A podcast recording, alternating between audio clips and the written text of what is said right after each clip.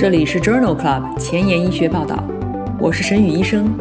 每周五天，每天半小时，只讨论最新最好的顶尖专科文献，介绍给感兴趣的同行们。Journal Club 是双周刊，分十个专科话题。这一周五天分别是：风湿免疫星期一，泌尿肾内星期二，血管感染星期三，妇产乳腺星期四和儿科遗传病星期五。别忘了关注公众号，订阅我们的节目哦。今日头条：一，《妇产科学超声杂志》，妊娠三十五到三十七周，眼动脉多普勒预测子痫前期。二，《妇产科学杂志》，子痫前期的肥胖妇女硫酸镁的非传统给药方案。三，《Lancet》子刊，术中电子放疗术后。同侧乳癌复发风险升高。四，《Journal of Clinical Oncology》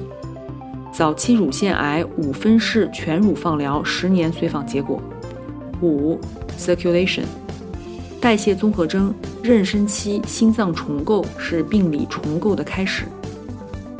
这里是 Journal Club 前沿医学报道，妇产乳腺星期四，OBGYN Thursday，我是主播沈宇医生。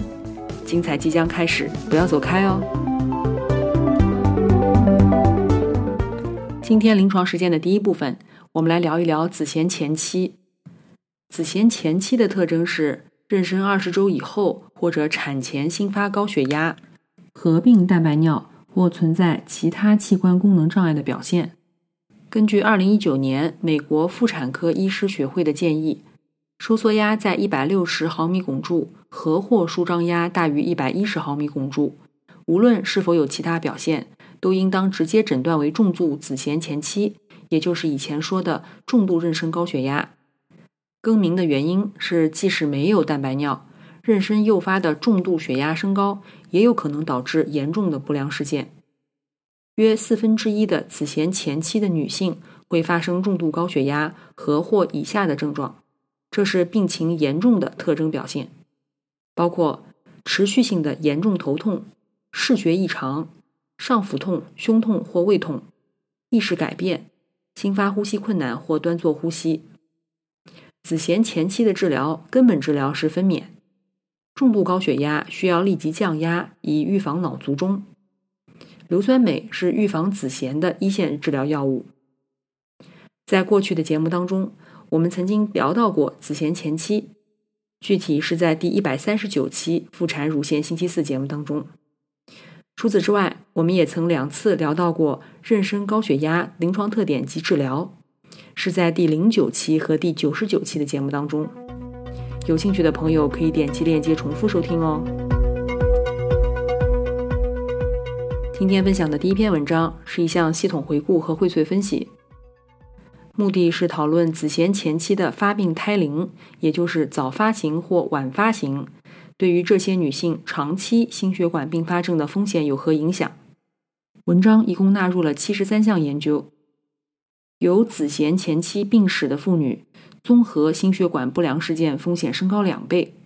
心血管死亡的风险升高约两倍，高血压的风险升高约四倍，二型糖尿病风险升高两倍。肾功能异常的风险升高三倍，代谢综合征的风险升高四倍，而且不论是间隔小于一年，还是间隔超过十年，这种相关强度持续存在。按照子痫前期发病的妊娠期胎龄分层，早发型子痫前期随后的主要不良心血管事件风险升高五倍。因此，这项荟萃分析认为，早发型和晚发型子痫前期。都是女性晚年不良心血管事件的危险因素，早发型心血管事件发生率和死亡风险更高。今天分享的第二篇文章，同样也是发表在《妇产科学超声杂志》二零二一年四月刊上。这项前瞻性的观察性研究旨在考察妊娠三十五到三十七周的眼动脉多普勒结合生物学标志物。预测子痫前期的潜在价值。研究一共招募了两千多例妊娠三十五到三十七周的常规就诊的妇女。一共记录到了六十例子痫前期，其中十九例是在评估以后三周之内发生的。作者发现，眼动脉收缩期流速比值提高了子痫前期的预测价值，其中母体因素结合收缩期流速比值预测准确性从百分之二十五升高到了百分之五十，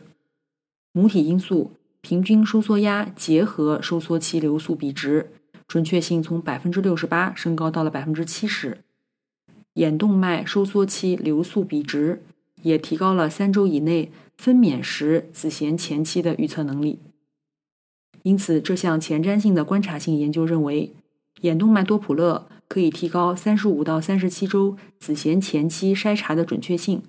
但仍然需要进一步的研究来验证这一发现。同样是在《妇产科学超声》杂志上发表了另外一篇关于子宫动脉多普勒预测子痫前期风险的文章。这是一项前瞻性非干预性的研究，评价了妊娠十九到二十四周子宫动脉搏动指数预测随后子痫前期的价值，并且比较了四种筛查方法的效果。其次，根据子宫动脉搏动指数、平均动脉压和孕妇因素结合的方法。对于护理进行了分层。这项大型研究一共纳入了九万例单胎妊娠的妇女，共记录到了两千八百例子痫前期，其中四百多例是在妊娠三十六周以内。使用母体因素、子宫动脉搏动指数中位数倍数结合平均动脉压的筛查策略，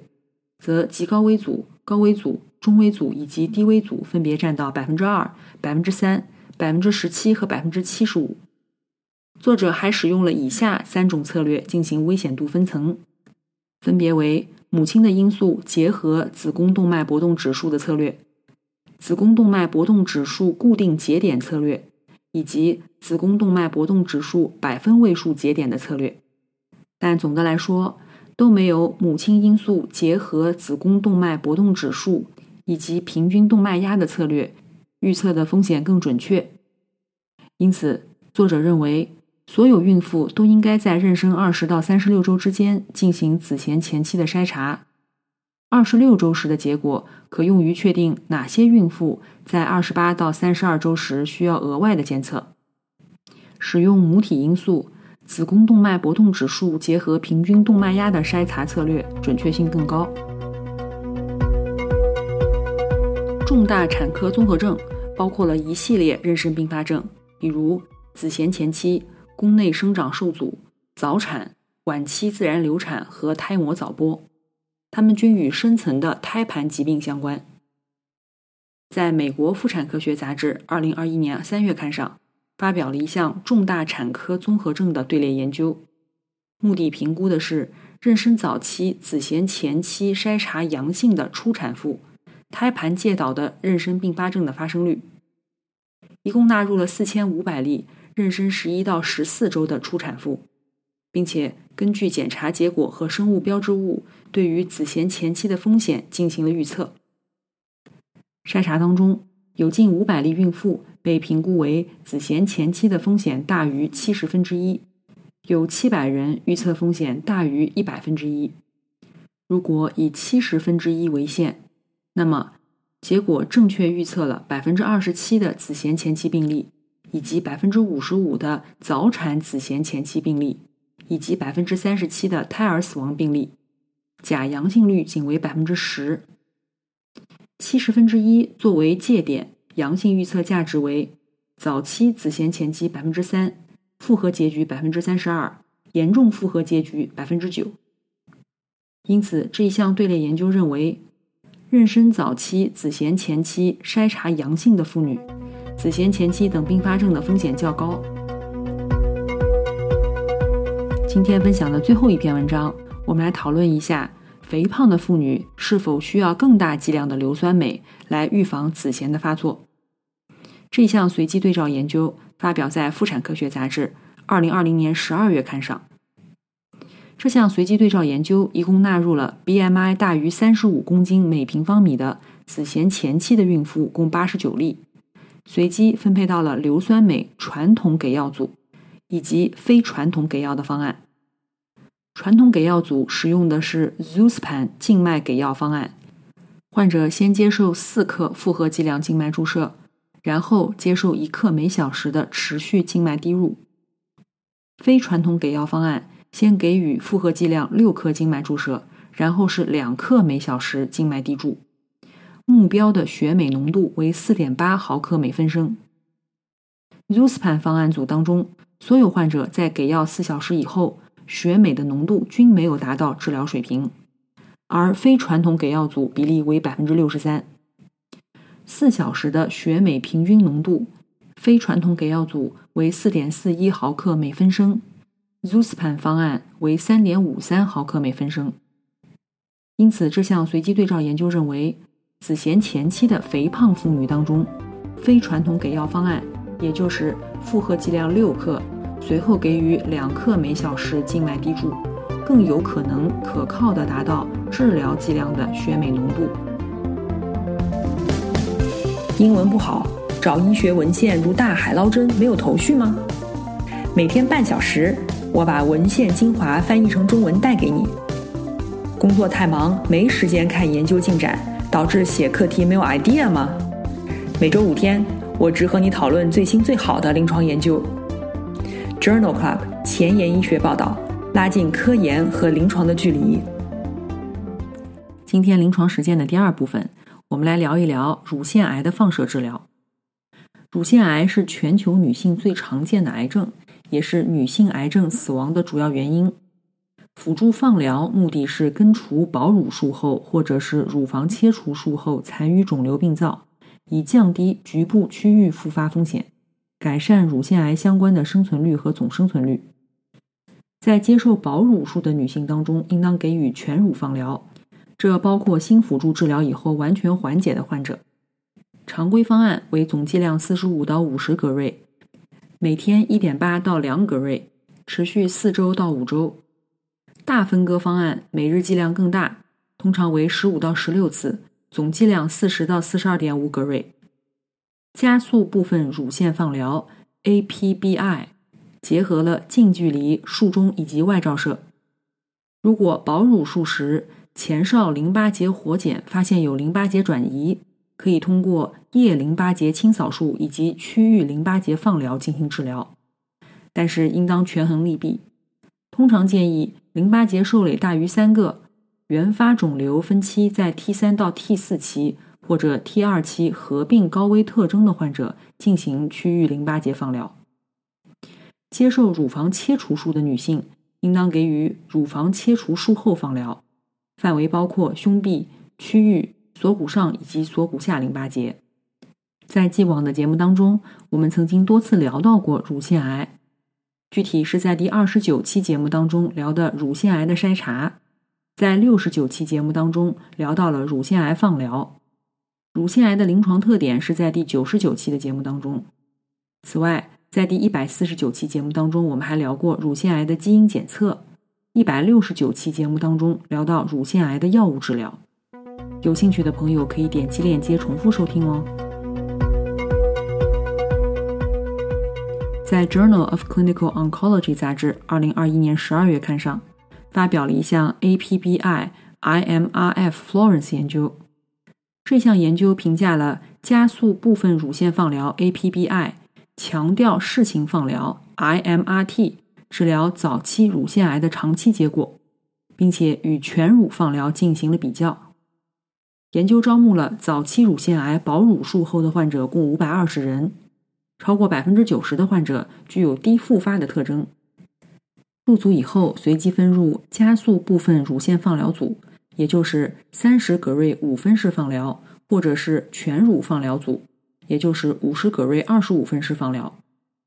在随访长达十年以后，十年的累计同侧乳癌复发率相似，两组分别为百分之二点五和百分之三点七。两组的十年总生存率均为百分之九十二。乳腺癌特异性的十年生存率，两组也十分相似，分别为百分之九十六和百分之九十七。但是，根据医生和患者的评估，加速部分乳腺放疗的急性和晚期不良事件更少，美容效果更好。因此，这一项 Florence 研究认为，在早期乳腺癌当中使用加速部分乳腺放疗，十年以后同侧乳癌复发率与全乳放疗比没有差异，但是相关的毒性和美容效果更好。类似的，在《Lancet Oncology》杂志二零二一年五月刊上发表了另外一篇 Elliott 研究，也是比较了早期乳腺癌患者当中。使用全乳放疗以及加速部分乳腺放疗结合术中电子放疗的长期临床结局。研究对象为四十八到七十五岁之间，单侧乳腺癌，直径小于二十五毫米，而且腋窝淋巴结阴性，接受保乳手术的女性。入组以后，分别接受术后全乳放疗，五十葛瑞二十五分式加十葛瑞的加强。或者是二十一格瑞术中电子放疗，在平均随访长达十二年以后，同侧乳癌复发率术中电子放疗数更高，分别为百分之十一和百分之二，复发风险升高了四点六倍。而且术中电子放疗组的五年、十年、十五年的同侧乳癌复发率也升高，分别为百分之四、百分之八和百分之十二。而全乳放疗组仅为百分之零点五、百分之一和百分之二，但是两组的全因死亡风险没有统计学差异。十五年的总生存率分别为百分之八十三和百分之八十二。因此，这项 Elliot 研究认为，术中电子放疗以后，同侧乳癌复发率高于全乳放疗组，但是全因死亡风险没有差异。术中电子放疗应当运用于同侧乳癌复发低风险的特定患者。今天分享的第三篇文章，同样也是汇报了一项随机临床研究的十年随访结果。文章发表在《Journal of Clinical Oncology》杂志二零二零年十月刊上。早期乳腺癌辅助全乳放疗标准方式为十五或者十六分式。FAST 研究评价了五分式放疗以后。正常组织反应和癌症结局。研究纳入了五十岁以上早期低风险浸润性乳腺癌患者共九百多人，随机分入五周五十格瑞二十五分式组，或者是五分式三十格瑞组，一周一次，持续五周。在随访五年的时候，与五十格瑞二十五分式相比，五分式放疗组的患者。乳腺外观改变的比例没有统计学差异。三十格瑞五分式放疗组患者出现中重度正常乳房组织改变，也就是收缩、硬化、血管扩张以及水肿的风险升高了两倍。中位随访近十年以后，一共记录到了十一例同侧乳癌事件，但是两组的十年死亡风险相似。因此，这项 FAST 研究的十年随访结果提示。三十格瑞五分式化疗组患者乳房正常组织改变的风险显著升高。今天分享的最后一篇文章是一项回顾性的队列研究，同样也是发表在《Journal of Clinical Oncology》杂志二零二零年十月刊上。文章评估了腋窝手术类型以及区域淋巴结放疗对于乳腺癌患者乳腺癌相关淋巴水肿的影响。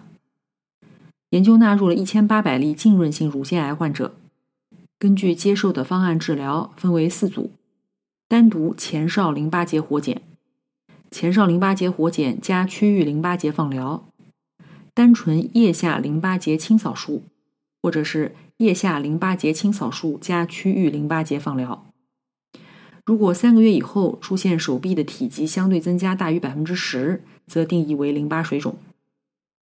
平均随访五十二个月以后，这四组患者的五年累计淋巴水肿发生率分别为：单独活检组百分之八，活检加放疗组百分之十，清扫手术组为百分之二十四，清扫手术加放疗组为百分之三十。在多变量调整以后，单独清扫术的患者淋巴水肿的风险升高百分之二点九，清扫术联合或者不联合放疗发生率相似。活检组联合或者不联合放疗，结果也十分相似，而且这四组患者的五年局部肿瘤控制率没有统计学差异。因此，作者认为，虽然区域淋巴结放疗增加了乳腺相关淋巴水肿的风险，但主要的危险因素还是腋窝手术的类型。今天的交叉学科板块，我们来分享两篇心脏科和妇产科交叉的文章。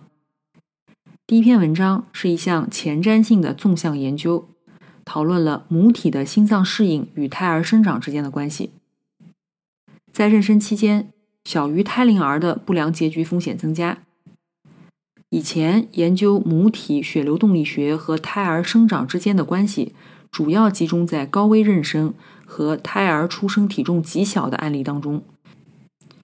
这一项研究评估了常规产科人群和所有出生体重的孕产妇心脏功能、胎儿生长和养和随着孕周的变化趋势。